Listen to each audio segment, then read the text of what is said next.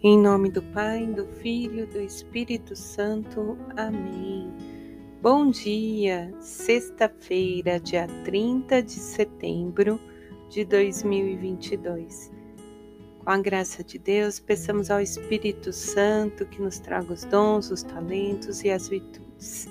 Tudo que nos é necessário para compreender Sua vontade, para viver o seu chamado que o Senhor possa estar conosco desde o café e permanecer junto de nós.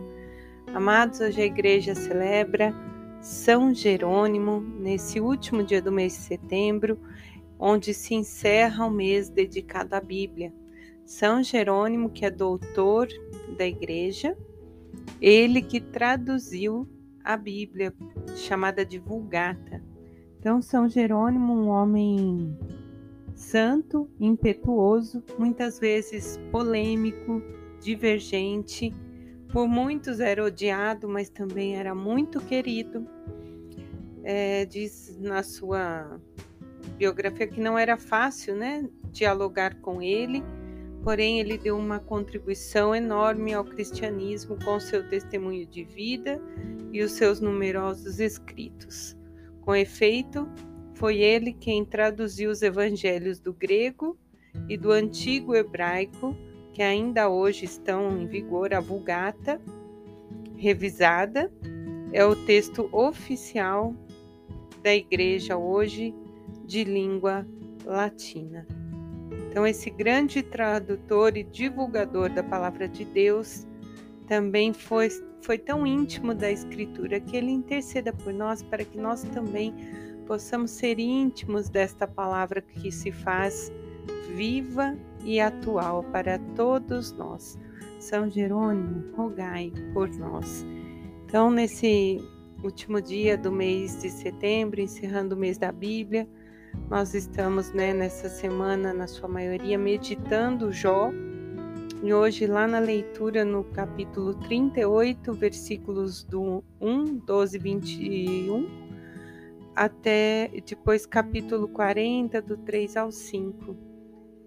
E né, continua o diálogo de Jó, dos questionamentos durante a leitura do livro de Jó.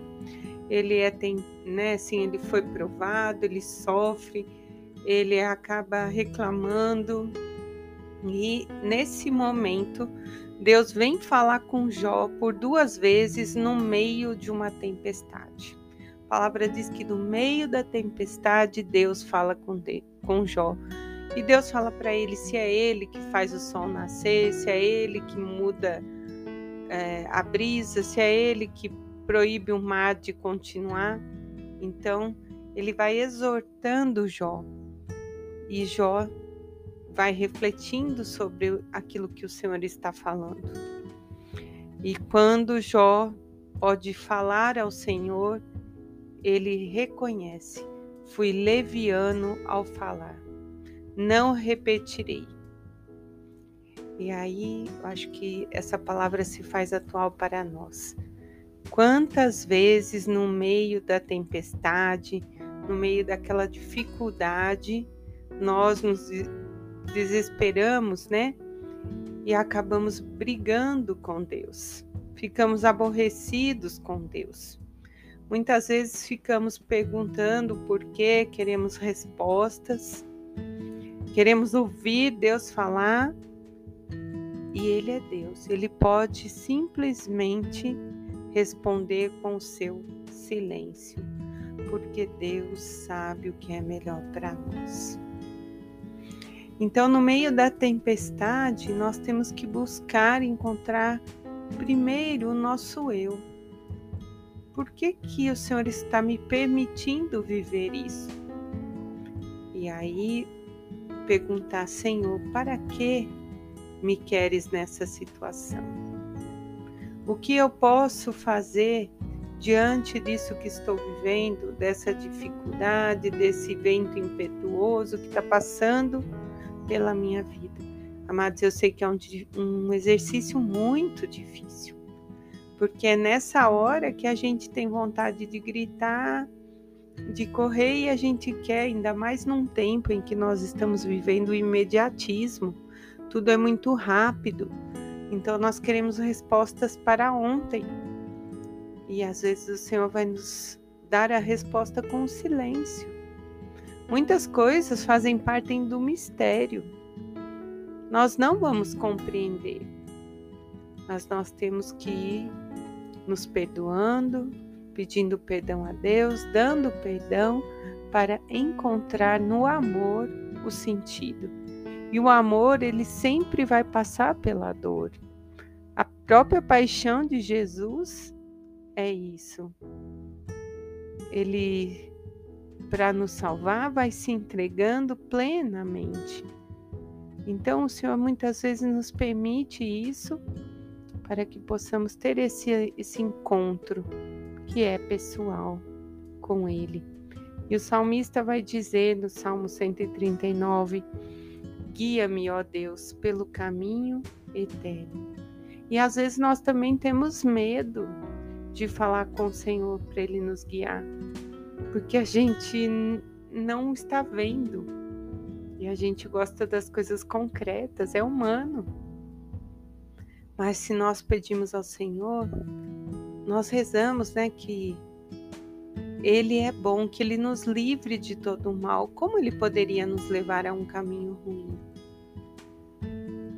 Então nós precisamos aprender a confiar mais na palavra, a confiar mais nos ensinamentos, a confiar plenamente na vontade do Pai que se faz no Filho vem hoje até nós pelo Espírito Santo. Na leitura do Evangelho de Lucas, no capítulo 10, versículos do 13 ao 16, Jesus vai dizer: Ai de Corazim, ai de Betsaida, se em Tiro e Sidônia tivessem realizado os milagres feitos no meio de vós, há muito tempo eles teriam demonstrado arrependimento. Teriam vestido-se de saco e sentado sobre a cinza. Pois bem, no dia do julgamento, Tiro e Sidônia terão uma sentença menos dura do que vós. E tu, Cafarnaum, serás elevado até o céu? Jesus pergunta. Até o inferno serás rebaixada? Ele afirma. Quem vos escuta, a mim escuta, e quem vos despreza, a mim despreza. Ora, quem me despreza, despreza aquele que me enviou. E é sobre isso que nós vemos essa semana, viemos aprendendo sobre esse caminho que é árduo, que passa por provações, como Jó passou, e que no final Jó reconhece, como ele diz aqui: Eu não repetirei. E conversão, amados, é isso, é algo que nos custa.